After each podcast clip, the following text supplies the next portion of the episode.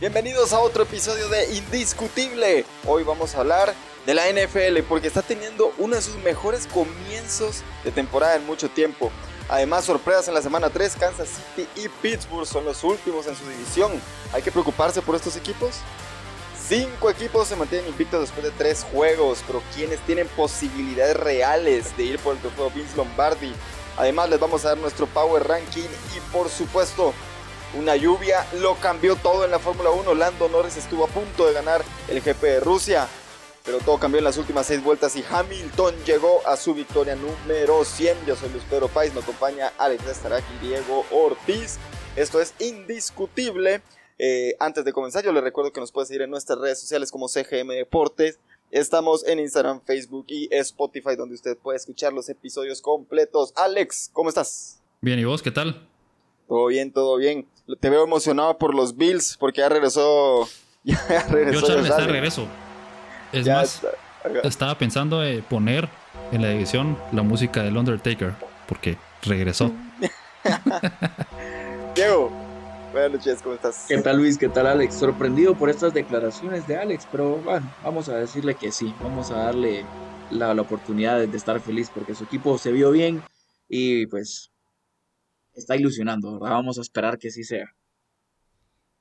Es bueno también para tu predicción de Super Bowl, ahorita que me recuerdo. Exacto, más, más tarde iba a presumir de eso, de hecho, vas a ver, lo voy a meter en la conversación de cómo mi Super Bowl va intacto.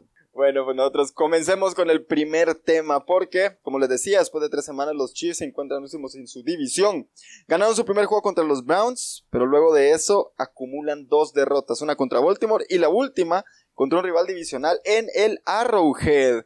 Esa fue contra Los Ángeles Chargers de Justin Herbert. Diego, ¿debemos estar preocupados por estos malos resultados de los Chiefs en las últimas dos semanas? Sí, y mucho. Y te voy a decir por qué. Creo que Siempre he pensado que la AFC pasa por Kansas City. Pero los Chargers fueron al estadio de Arrowhead y les ganaron. Pero ¿sabes qué es lo que creo yo? Me preocupa mucho, muchísimo Pat Mahomes. Lo veo muy desesperado, lo veo muy ansioso, lo veo queriendo hacer esa jugada de más, lo veo queriendo tratar de hacer de más. Y muchas veces no es lo que trates de hacer, sino lo que haces, cómo lo haces, ¿verdad? Entonces creo que lo que está haciendo lo está haciendo ver mal. Por algo no había tenido ninguna intercepción en el mes de septiembre.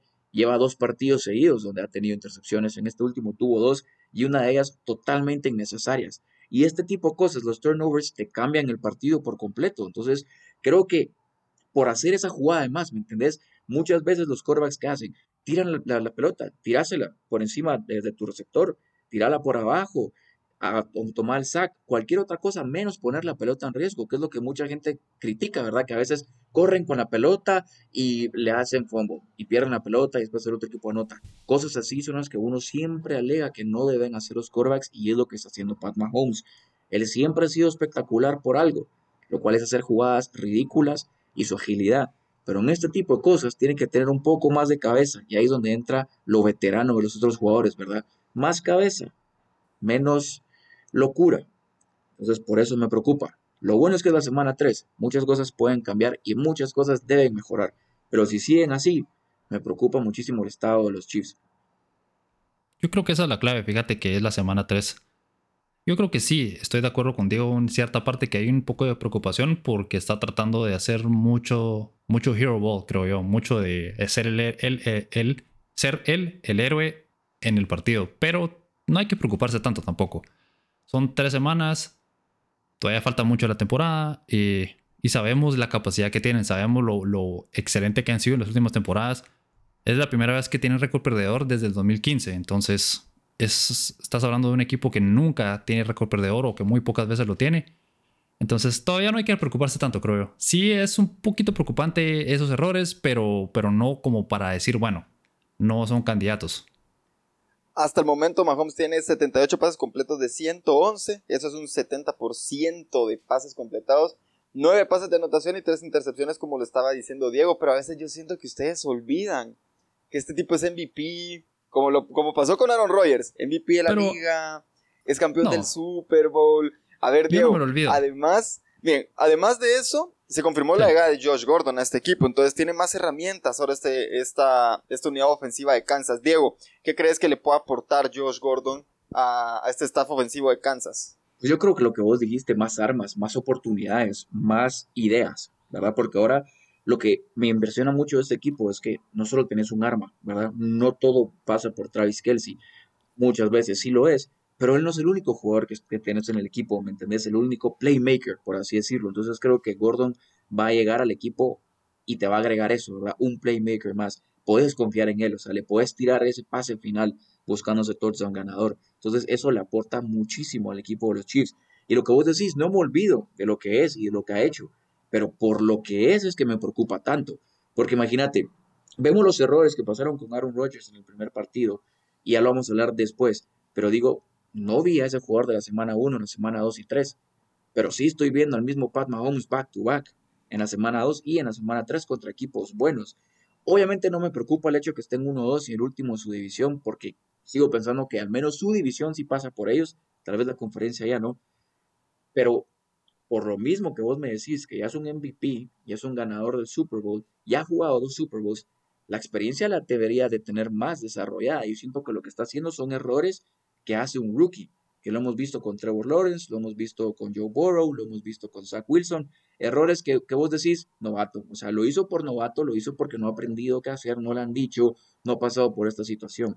Entonces, por eso me preocupa mucho lo de Pat Mahomes, pero creo que el cambio que va a hacer Josh Gordon va a ser muy grande porque como te digo va a tener más opciones. Es un jugador que de verdad puede llegar a ser muy determinante a la hora de tratar o de trazar más jugadas a la ofensiva, ¿verdad? Entonces va a ser un buen cambio. Obviamente hay que ver cómo funciona, es un jugador muy polémico que ha tenido muchísimos problemas, entonces eso va a ser determinante, pero si cuaja en el equipo, va a ser una excelente adición.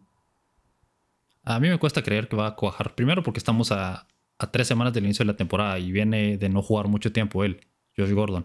Le va a tomar aunque sea unas 3, 4 semanas para aclimatarse al equipo, aprenderse el playbook y todo eso. Y después de eso hemos visto que en los últimos años ha estado en esta situación en numerosas veces y ninguna vez ha pegado ningún equipo, pues siempre hay algún problema fuera de la cancha que lo mantiene o lo suspende nuevamente. Y cuando juega no es el jugador que uno espera que sea. Entonces yo no veo que vaya a tener mucho impacto más allá de ser otro receptor más en el equipo, pues. Y Tal vez va a tener alguna, otra, alguna que otra jugada buena y alguna buena recepción espectacular, pero no creo que vaya a ser ese jugador de impacto como esperan que yo sea. Y a mí lo único que me dice esto es que es evidente, o, eh, Kansas sabe muy bien que después de Tyreek Hill y después de Kelsey, los receptores no son muy buenos, pues, porque no sé, o sea, para mí esto no es que huele a desesperación, pero huele a que ellos conocen sus limitaciones y saben que necesitan a otro receptor que le quite un poco el enfoque a a Hill y a Kelsey. En el partido contra los Chargers vimos cómo estaba marcando eh, doble marcaje a Hill y lo, y lo pues fue nulo su participación en el juego. Entonces, yo creo que sí entienden que tienen un problema, pero yo creo que Josh Gordon no es la solución. Y yo también quería responder lo que decías. No es que, no, es que se nos olvide que eres el MVP, pero también a veces es más fácil completar muchos pases y tener muchas yardas si vas perdiendo partidos, si estás jugando detrás todo el tiempo. O sea, si estás tratando de regresar en el marcador y estás tratando de ganar el partido o empatarlo, vas a lanzar muchos pases y eso te lleva a tener un porcentaje alto de pases, de, de pases completos, de yardas. Entonces, también yo creo que eso hay que tomarlo en cuenta. Pero, a ver, yo sé que estoy como panelista ahorita, pero solo para hacer una observación a lo que dijo de, de, de, Josh Gordon. Eh, primero, sí recordar que Josh Gordon ha estado fuera por, por diferentes sanciones que le ha impuesto la liga, pero la mayoría, por no decir todas, eh, fueron sanciones por dar positivo eh, en test de marihuana y ahorita eso ya no le está penalizando la liga, entonces por ahí puede tener un poquito más de regularidad. Lo que sí es cierto es que después de que salió de Cleveland y que estuvo en Seattle, por lo mismo es que le ha costado cuajar en los equipos porque si ni siquiera estás jugando una temporada completa con un mismo coreback, eso es lo que te puede costar. Entonces va a llevar un poquito de tiempo, no sé si estoy de acuerdo de Starak, pero al final es Patrick Mahomes, el coreback. O sea, debería de haber algo especial por ahí. No es jugar con Jared Goff. Exacto, él hace que un jugador regular se vea mejor, ¿verdad? Es, es lo que hace, que todos alrededor de él jueguen de, mejor manera. Entonces creo que ahí, por ahí va la línea, ¿verdad? Que vaya a cojar un poquito mejor. Y ahora, ya que hablamos de esta división, eh, estamos eh, viendo equipos como Denver, equipos como los Raiders que están invictos, los, los Chargers que llevan 2-1 y obviamente Kansas City que está en el fondo con récord perdedor. ¿A quién ven ustedes como favorito para ganar esta división, Diego? Uf, mira, yo me cuesta pensar que los Chiefs no la van a ganar. Me cuesta mucho pensarlo. Pero viendo lo que está haciendo Las Vegas, me impresiona mucho. Un dato muy bueno que leí es que sus tres victorias vienen con tres equipos que la temporada pasada ganaron 10 partidos. Es decir, que los tres terminaron con un muy buen récord, ¿verdad? Y lo están haciendo de buena manera. Creo que sufrieron un poquito más de lo que debían con Miami, pero porque creo que Miami tuvo un muy buen cuarto cuarto, ¿verdad? Porque empezaron jugando mal, cambiaron el chip y se fueron, hicieron 25 puntos sin respuesta y luego pues Miami los logró alcanzar, ¿verdad? Pero creo que lo que está haciendo Las Vegas es muy bueno. No han jugado con Kansas, o sea, tienen que jugar dos veces contra ellos, todavía tienen que jugar dos veces contra Denver también. Y de estos equipos, el que más veo yo perdiendo es a Denver, realmente. Me sorprende muchísimo su inicio de, 3 a 0, la verdad. Son cosas que yo no lo esperaba, o al menos lo hemos hablado aquí en el podcast, que no esperábamos que Denver tuviera tan buen récord, e incluso lo pusimos en esa batalla de los corebacks, ¿verdad? Al principio de temporada. Entonces, lo que están haciendo me sorprende, pero creo que van a ir bajando, porque Denver tiene que jugar con equipos todavía como los, Chiefs y como los Raiders, entonces van a parar perdiendo. De estos, sigo pensando que la división es de los Chiefs, pero no me sorprendería que los Raiders estén ahí, ¿verdad? Mientras se mantengan este buen ritmo y le logren sacar un partido a Kansas, todo es posible. Para mí los Chargers son los favoritos ahora. Yo creo que la mística esa que había con los Chiefs de, de que eran invencibles ya se está, se está acabando un poquito, se está desapareciendo, porque estas últimas dos derrotas han sido derrotas por muchos errores de los Chiefs. Entonces, antes tenía la sensación de que en cualquier partido iban a regresar, pero ahora me, está... Ya no lo siento como antes. Y yo creo que los Chargers están jugando muy bien. Han tenido buenos rivales y han ganado de buena manera. Le ganaron bien a, los Redskins, pues, perdón, a Washington. a Washington Football Team ya no son los Redskins. Eh, perdieron contra los Cowboys, que son un buen equipo y le ganaron a los Chiefs. Entonces, para mí son los favoritos. Y los Raiders también han tenido buenas, buenas victorias, pero como decía Diego, sufrieron mucho para ganar a los, a los Dolphins. Yo creo que a los Dolphins, si sos un equipo contendiente, le tenés que ganar, no fácil, pero tenés que tener una buena victoria, porque los Dolphins están jugando sin su mariscal de campo titular. Solo tenían una semana de preparación.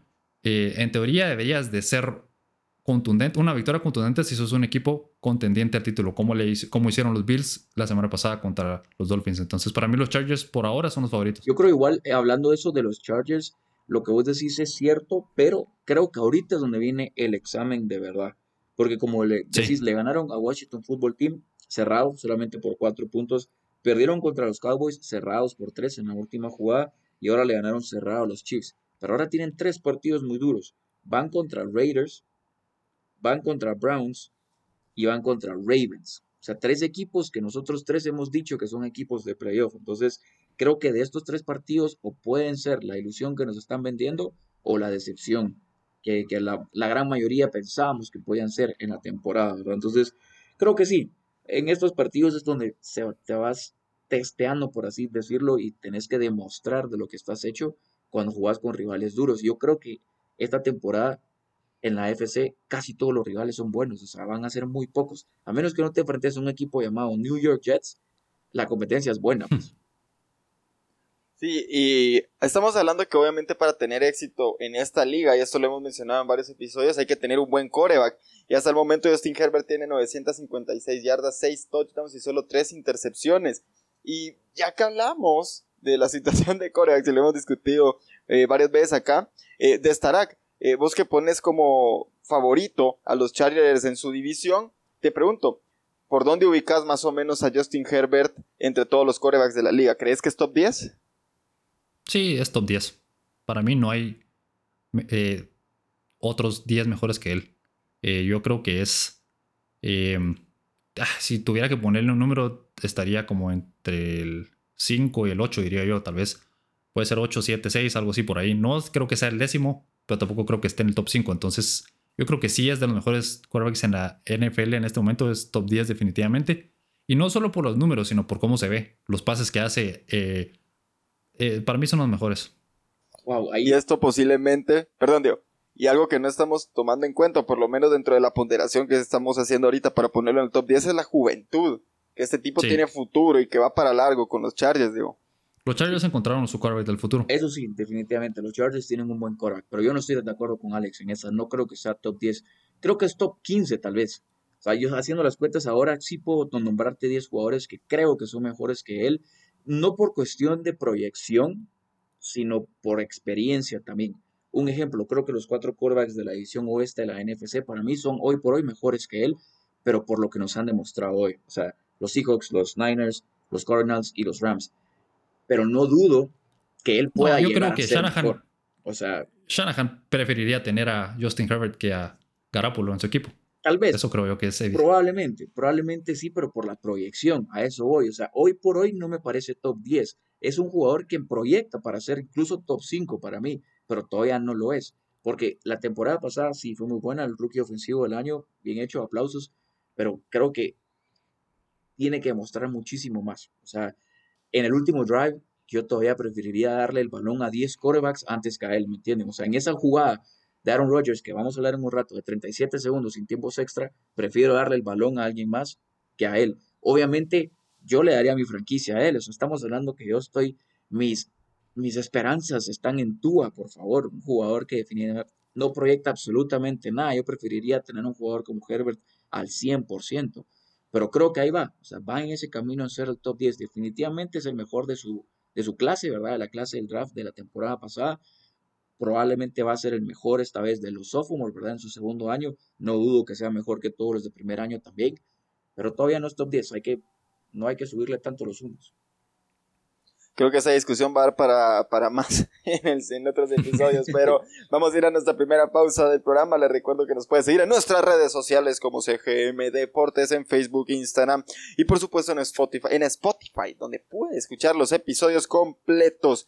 Pausa y regresamos.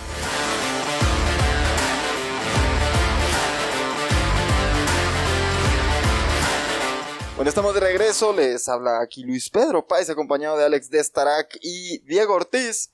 Y nuestro segundo tema de este programa, pues tienen que ser los Packers, porque bueno, lo hemos hablado casi que desde que empezó la temporada de este equipo. Y resulta que este domingo por la noche en el Levi's Stadium, los Green Bay Packers visitaron a los 49ers y consiguieron una victoria agónica con un gol de campo de Mason Crosby para ganar el partido 30-28. Aaron Rodgers lanzó para 261 yardas y dos touchdowns. Green Bay se colocó con récord de 2 y 1. Lideran su división por el momento. De Starak, te pregunto, ¿todavía te queda duda si Aaron Rodgers puede mantener este ritmo durante toda la temporada? Un poquito, soy sincero, un poquito. Sigo todavía con eso de, las, de la semana 1. Aquí atrás de la cabeza lo siento todavía. Porque como te, les he dicho a ustedes en varias ocasiones, yo creo que fue, tan, fue un pico tan bajo que me preocupa eh, que pueda volver a pasar. Porque es diferente, creo yo, tener un partido malo y luego rebotar y jugar muy bien a tener un partido tan mal como el que tú. Y entonces parece que hay como polos opuestos en todo. Entonces sí, tengo un poco de duda todavía.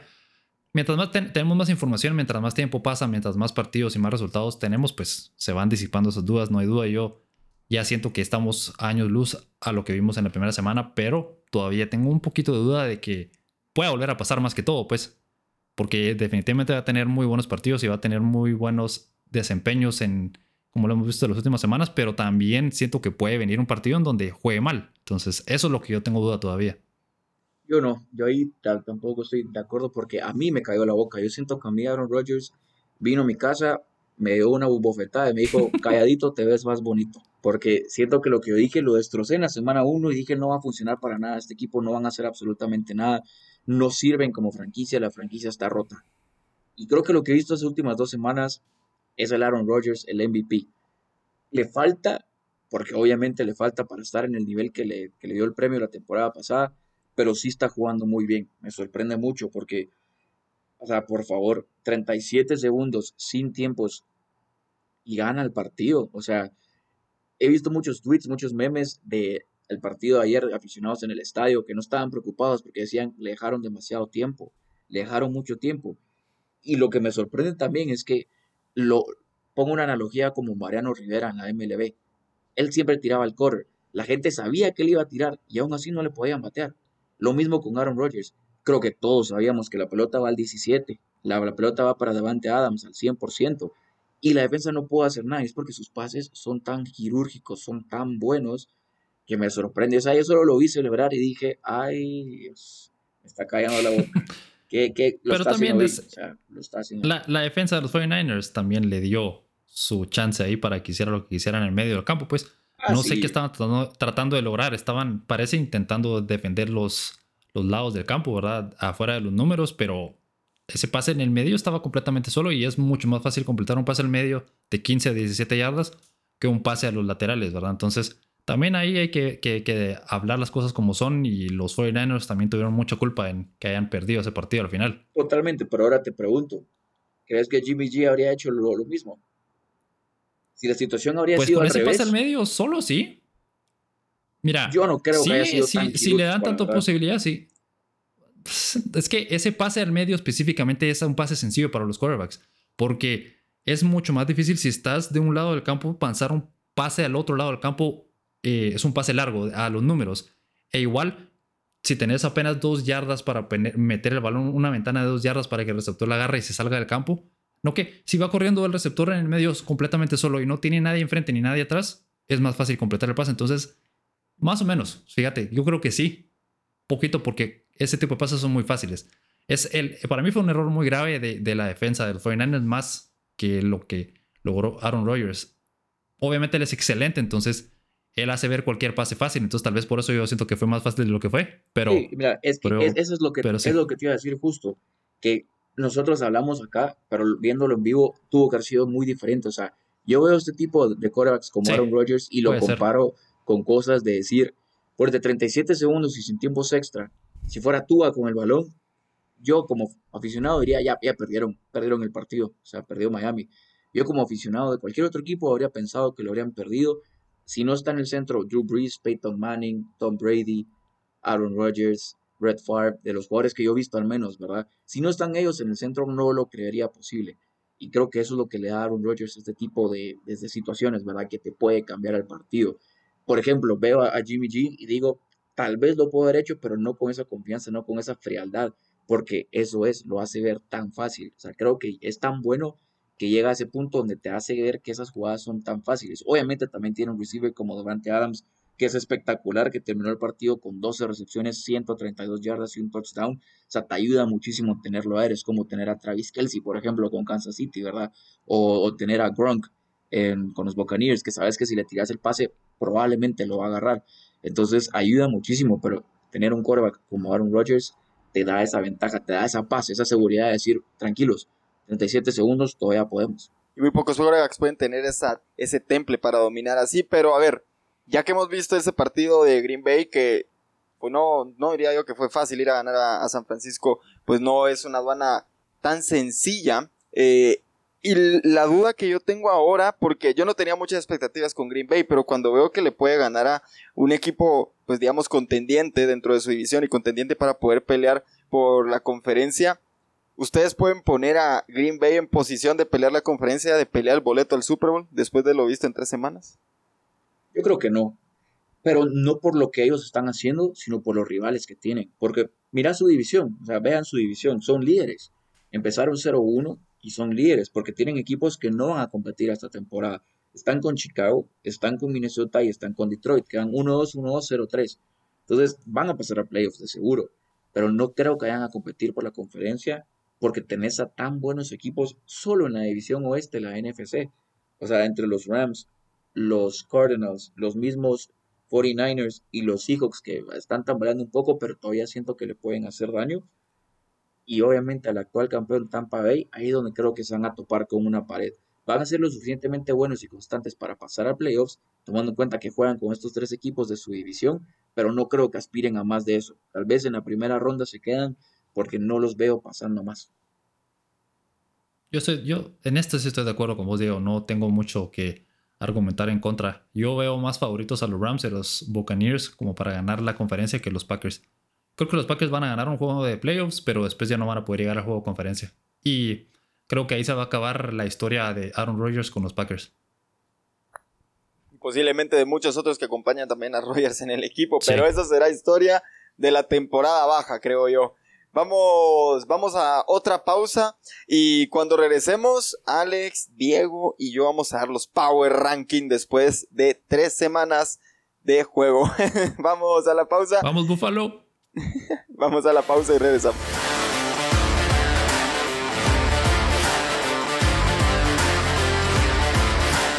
Estamos de regreso en Indiscutible. Les recuerdo que nos puedes seguir en nuestras redes sociales en Instagram, Facebook como CGM Deportes. También tenemos canal de YouTube y por supuesto si nos está escuchando, seguramente es por Spotify donde están los episodios completos. Entonces, a ver, porque la A está antes en el abecedario que la D, comenzamos con el Power Ranking de Alex. Alex, tu top 5. ¿Cuál es? Bueno, pues hoy sí hay muchos cambios en mi top 5, muchos movimientos.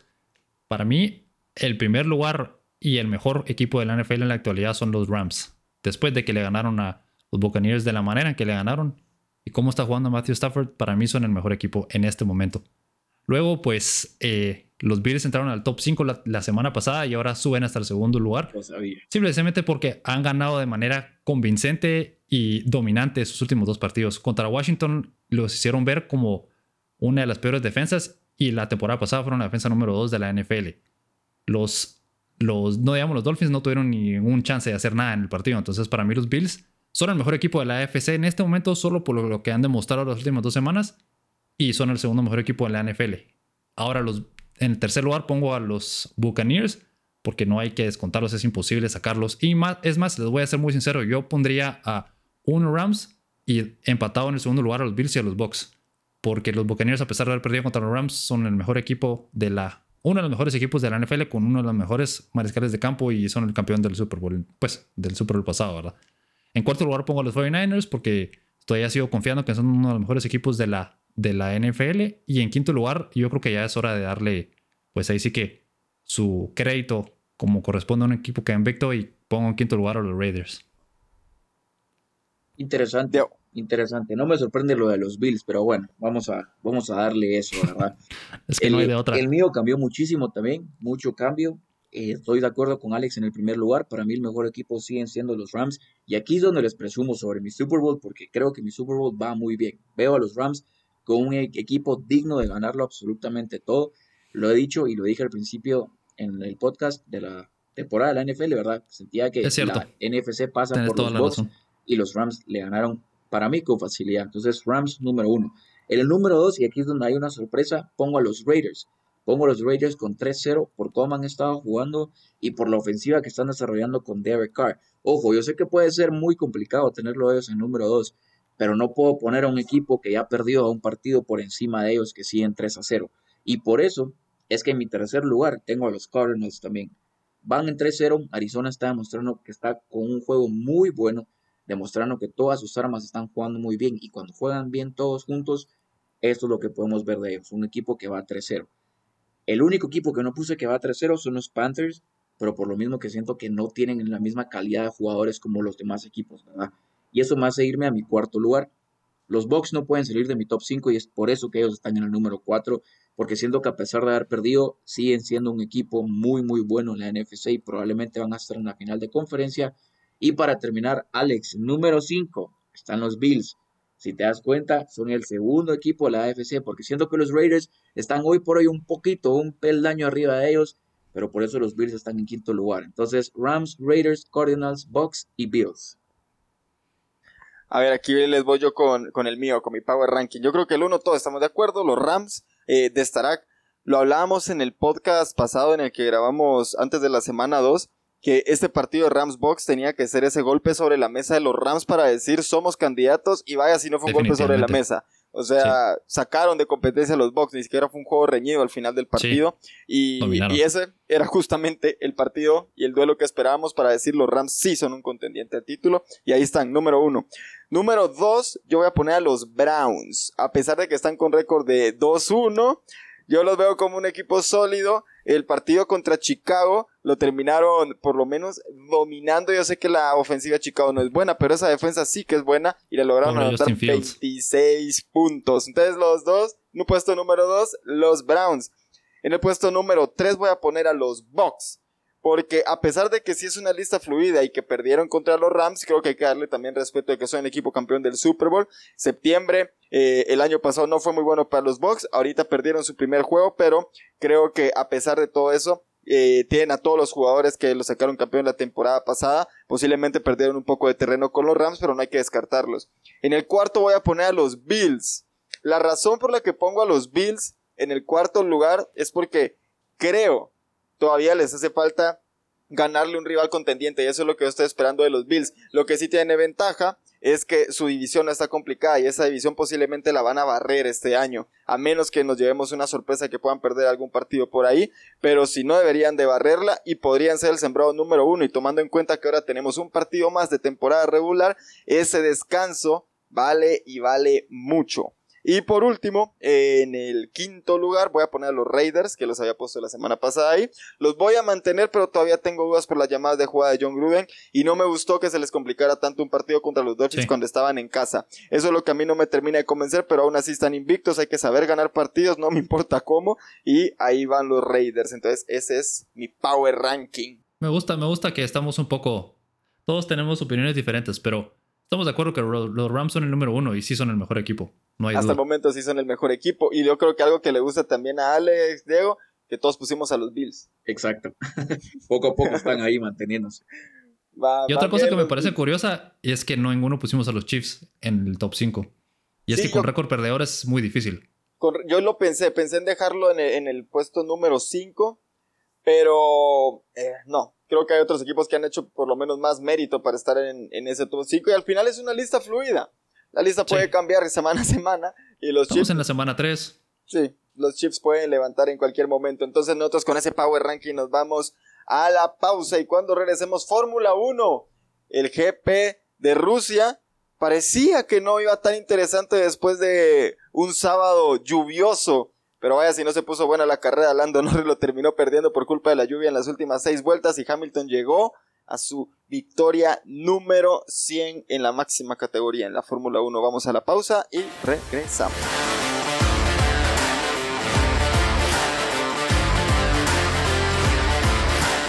Estamos de regreso en el último bloque de Indiscutible eh, para hablar de la Fórmula 1, pero no sin antes recordarles que nos sigan en nuestras redes sociales, Instagram, Facebook, YouTube, Spotify, CGM Deportes, ahí nos encuentra para hablar con nosotros de fútbol americano, de tenis, de baloncesto y pues de los deportes que hablemos aquí en el podcast. Eh, vamos con la máxima categoría del automovilismo, vamos con la Fórmula 1, porque eh, qué semana, qué semana lo que se vivió en Rusia. Después de conseguir la pole position, el piloto de McLaren Lando Norris dominó el GP hasta las últimas vueltas, cuando empezó a llover porque Norris decidió quedarse en pista, pero las condiciones empeoraron y Lewis Hamilton venía segundo luego de un cambio de gomas a las intermedias, lo cual le permitió tener un mejor ritmo y eventualmente ganar la carrera número 100 en su haber dentro de la máxima categoría, dentro de la Fórmula 1. Eh, el error de mantenerse en la pista Lando Norris le costó su primera victoria en el serial y terminó séptimo en la carrera. Diego, para vos, ¿quién fue el piloto del día? Para mí no hay ninguna duda y, me sorprendí cuando vi a quién se le dio la Fórmula 1. Para mí fue Max Verstappen por mucho, por mucho, es que no había ninguna duda. Y yo cuando vi en Instagram que se lo habían dado a Lando Norris, lo único que pasó por mi cabeza fue, fue por lástima. No cabe, o sea, no, no creo que haya sido por ningún mérito que haya hecho él para ganarse el Driver of the Day. Para mí fue por mucho Max Verstappen. Lo vimos en el fin de semana cuando le dieron esa penalización para empezar en el puesto 20. Todos dijimos, wow, qué carrera tan difícil para él. Se le puede complicar muchísimo la vida. Y terminó en segundo lugar. Ojo, fue muy, muy loco. O sea, en la vuelta 47 a la vuelta 53, el top 10 era completamente diferente a lo que vimos al final de la carrera. Y por eso es que creo que él merece hacer eso. O sea, él ni estaba en el top 10 en la vuelta 47 el, podio era para Checo, que estaba en tercer lugar. Checo termina en, noveno y Verstappen termina en segundo. Por eso es que para mí es el conductor del día, porque a pesar de todo, logró regresar del 20 al segundo lugar y obviamente logró que la competencia sea igual de dura. O sea, hasta la diferencia es de dos puntos con Lewis Hamilton a falta de siete carreras. Y esto pudo haber sido la carrera que pudo haber dado el golpe. ¿Me entendés? Se pudo haber ido por muchísimos puntos más Lewis. Yo creo que lo que hizo Max hizo que mantuviera esa pelea viva tanto entre ellos dos como en la de constructores, ¿verdad? Entonces, sí me sorprendí mucho cuando vi que se lo a Norris porque para mí fue un gran error y no cabe duda que fue Max. Y se lo tuvieron cargado a Max, verdad no entiendo qué pasó ahí. Yo, yo creo que Hamilton es el mejor o fue el piloto del día porque llegó a su victoria número 100, porque tomó buenas decisiones durante la carrera, supo interpretar el momento, supo interpretar la situación y decir, bueno, tengo que hacer una parada, tengo que cambiar mis neumáticos, tengo que...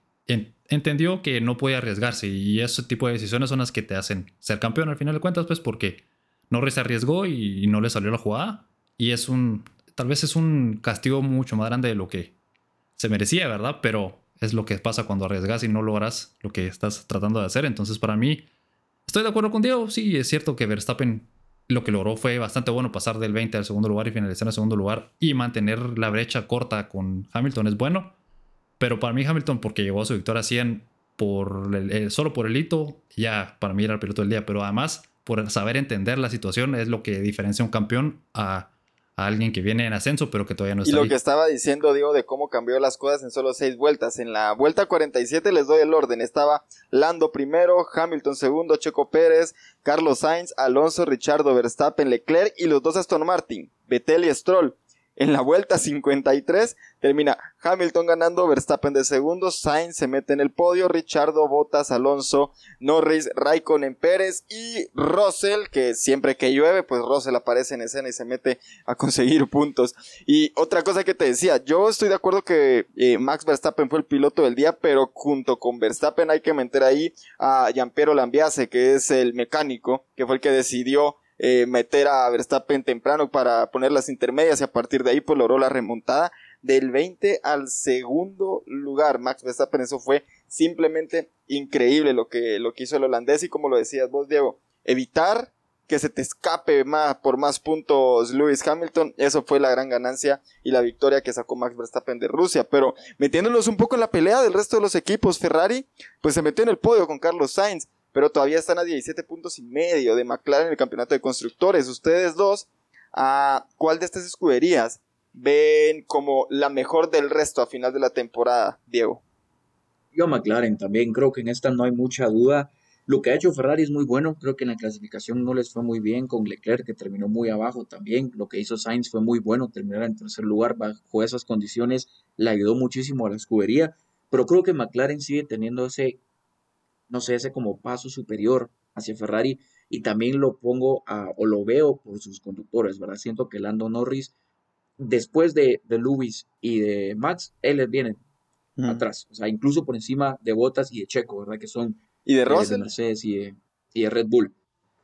De, Russell, yo lo pondría honestamente en un quinto, en un quinto, porque siento que Russell está ahí, ¿me entiendes? Lo de Russell es, es absurdo, lo, lo, lo que, pasa es que está en Williams. Otra vez hace puntos Exacto, y por eso me muero de emoción por verlo en un Mercedes, porque lo de Russell realmente no lo puedes poner ahí todavía, pero por el Williams, ¿verdad? O sea, Williams tiene 23 puntos y lo creo que el 85-90% de esos puntos son de él, ¿me entendés? Entonces creo que lo que ha hecho él es muy importante, pero regresando al tema, siento que McLaren tiene la ventaja por tener a Norris, por tener a Daniel Ricciardo, obviamente, y porque siento que son una mejor escudería. Han evolucionado muy bien en los últimos años han mantenido un nivel de manera ascendente, o sea, están progresando muy bien. No que Ferrari, siento que es un equipo, una escudería que viene en una montaña rusa, ¿verdad? Que tiene dos buenas carreras, luego baja y tiene tres malas.